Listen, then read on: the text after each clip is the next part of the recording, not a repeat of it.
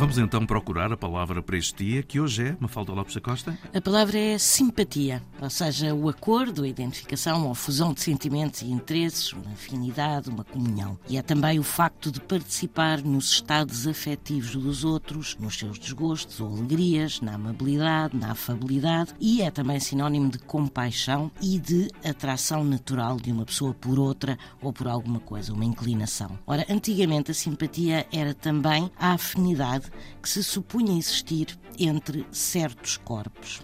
E a palavra simpatia tem origem grega, deriva de simpatia, que era a capacidade de sentir o mesmo que outra pessoa, de ser afetado pelos sentimentos alheios, sejam eles positivos ou negativos. E a palavra é formada por sim, que remete para com, convergência, junto e ou há qualquer coisa ou alguém e patos, que é sentimento em grego. E portanto a simpatia é ter a capacidade de se identificar com os sentimentos dos outros. Antena 1 passa por aqui a palavra do dia, a edição é de Mafalda Lopes da Costa. A palavra do dia também em RTP Play.